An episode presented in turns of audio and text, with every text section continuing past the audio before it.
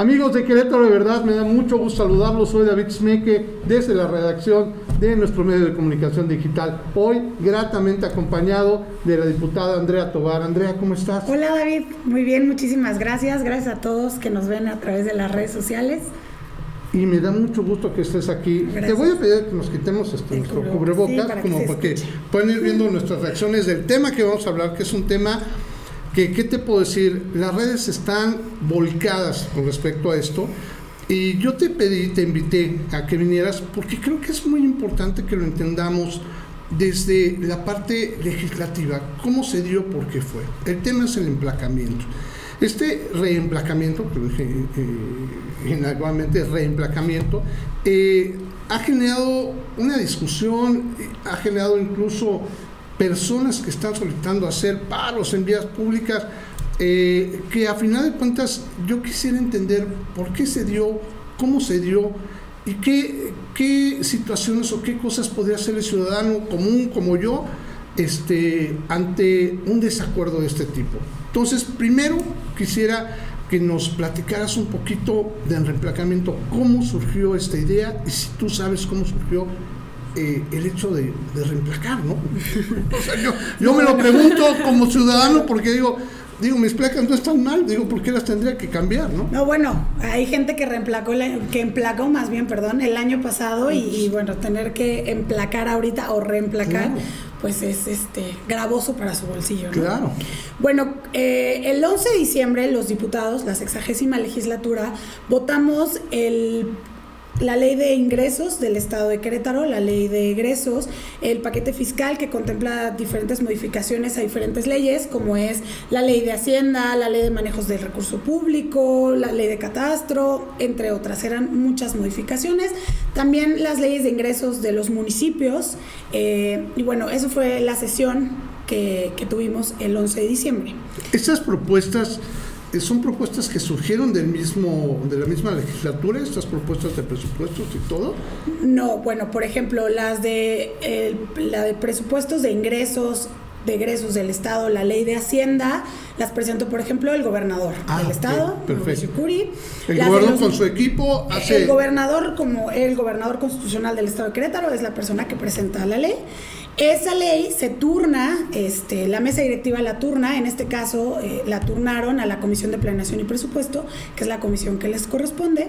La turnaron, me parece que el 3 de diciembre, y bueno, ya de ahí se hace la discusión por parte de los diputados que integran esta comisión que eh, son tres diputados, ninguno de ellos es del partido ni de Morena ni del PRI, son de Querétaro Independiente y del Partido Acción Nacional. Correcto. Y eh, ya de ahí pasa al Pleno donde los 25 diputados vos, Hacen la votación. hacemos la votación de las leyes. Esta información, o sea, digo, una cosa tan importante como una ley, eh, ¿con cuánto tiempo de anticipación se las dan?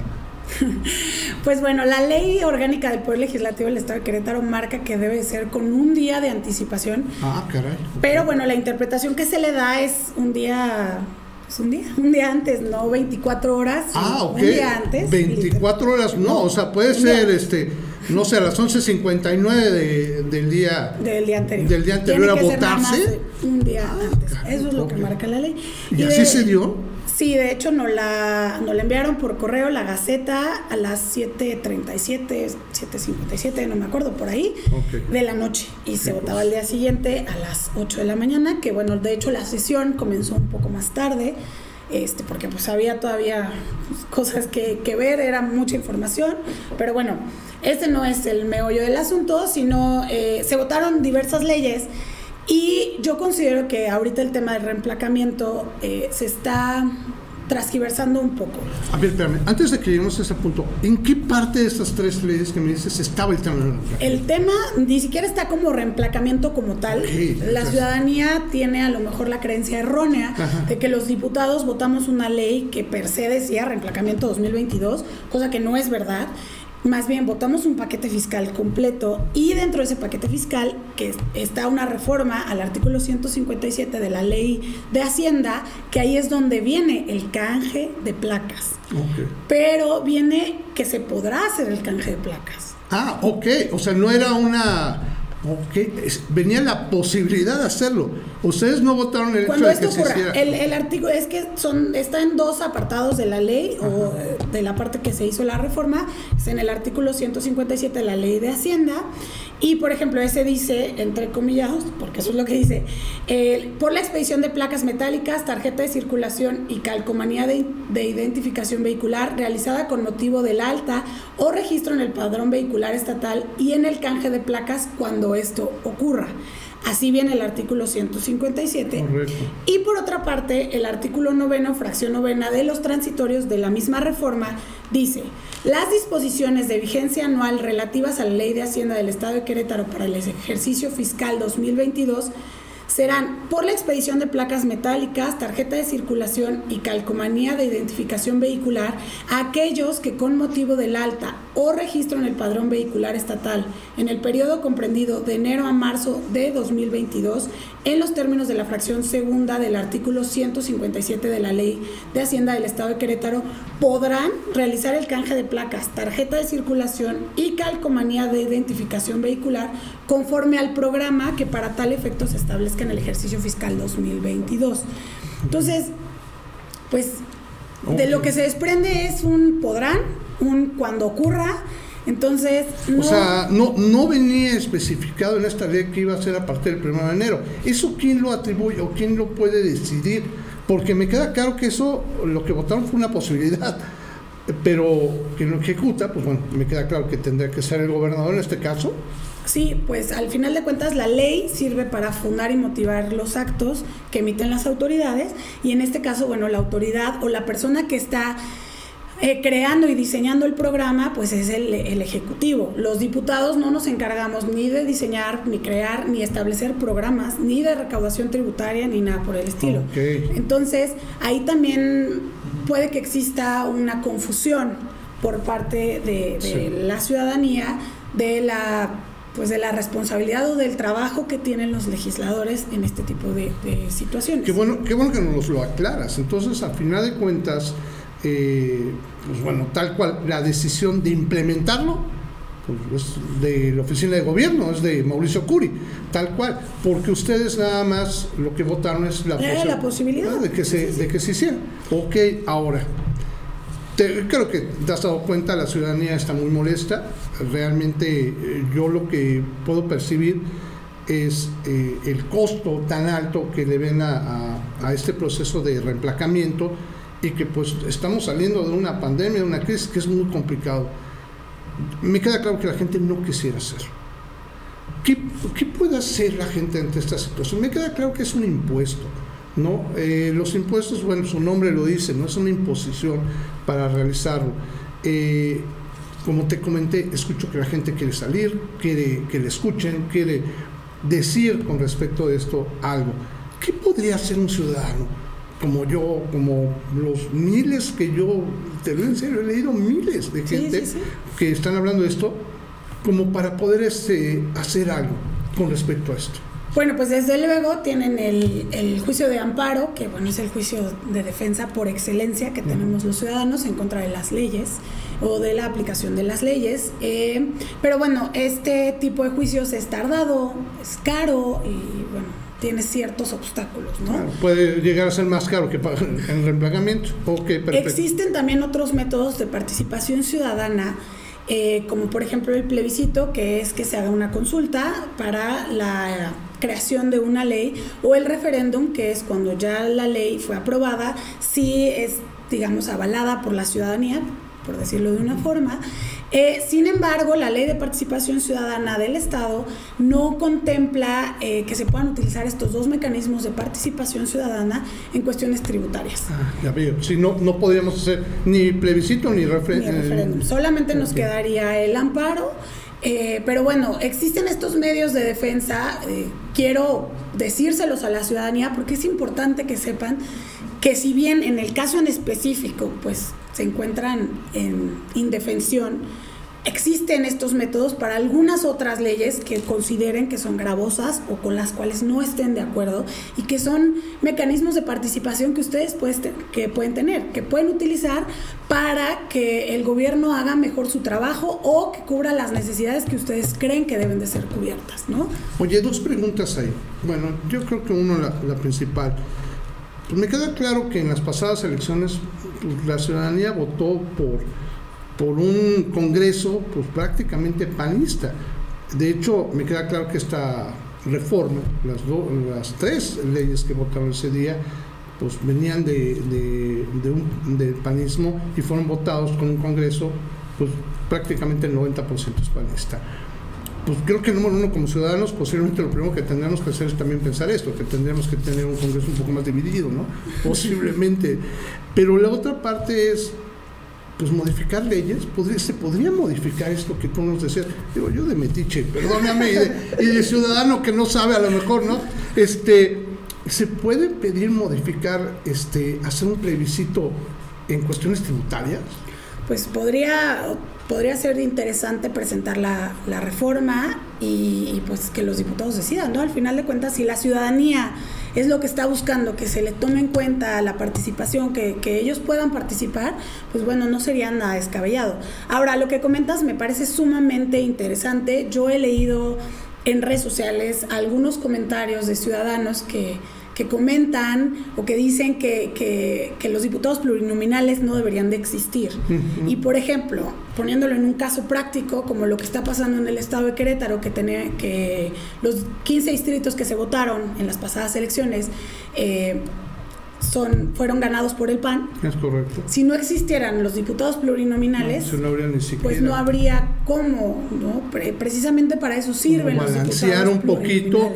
Es para balancear un poquito eh, y que haya un poco más de pues sí, de representación, precisamente es eso, que exista diferente representación de todos los partidos políticos que tuvieron cierta votación dentro de las urnas, ¿no? Entonces, no es que dejen de existir los, los diputados plurinominales porque le cuestan al pueblo y porque no, no va por ahí. Existen por una razón y la razón es esta, porque hay que equilibrar las fuerzas políticas que se encuentran dentro de las legislaturas para que entonces las leyes pues sean un poco más discutidas, a lo mejor sería la palabra. Analizadas. analizadas o, o, que haya como diferentes puntos de vista. Creo que esa sería la palabra correcta.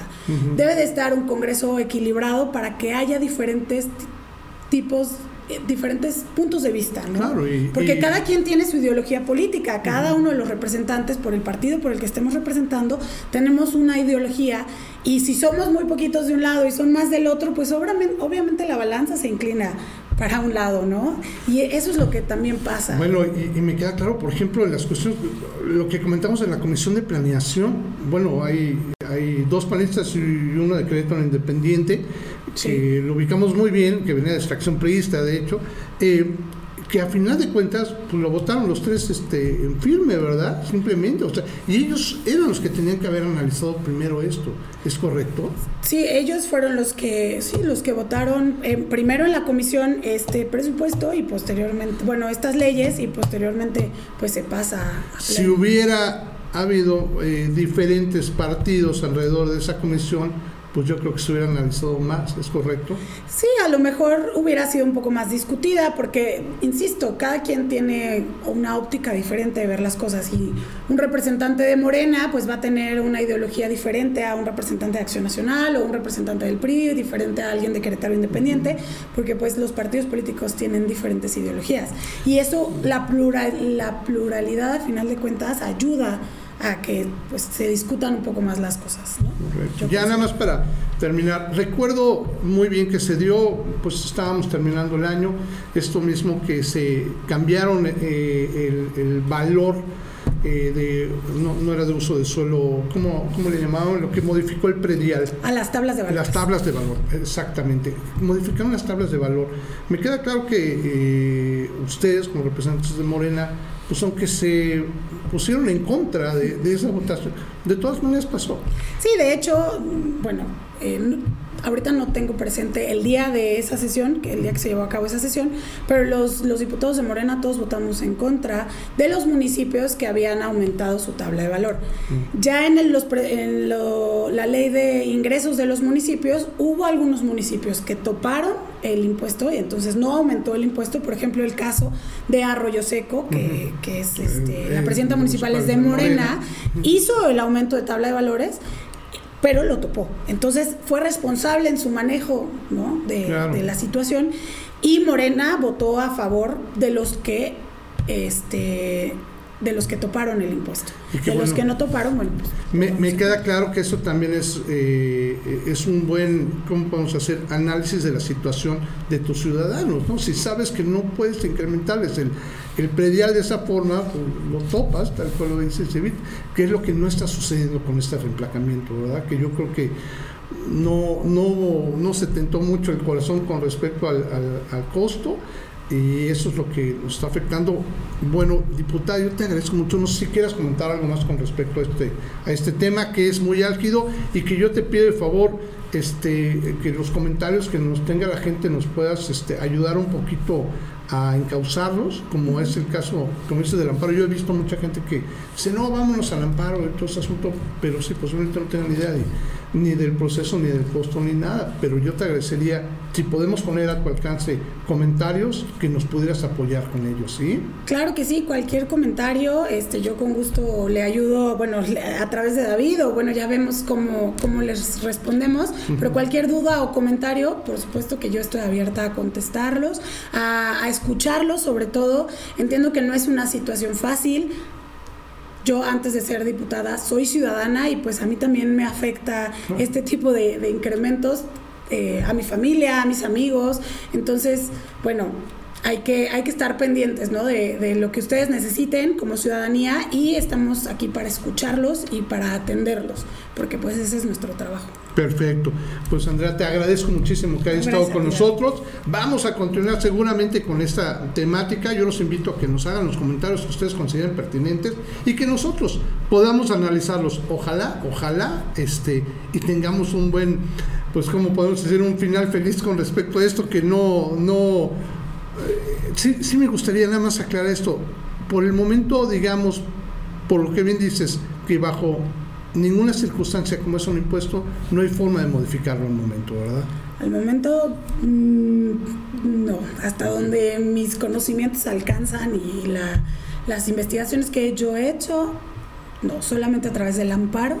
Este, pero bueno, también eh, sé que están firmando por ahí eh, una petición en internet, no sé qué. ¿El gobernador Curi podría decir que siempre no va?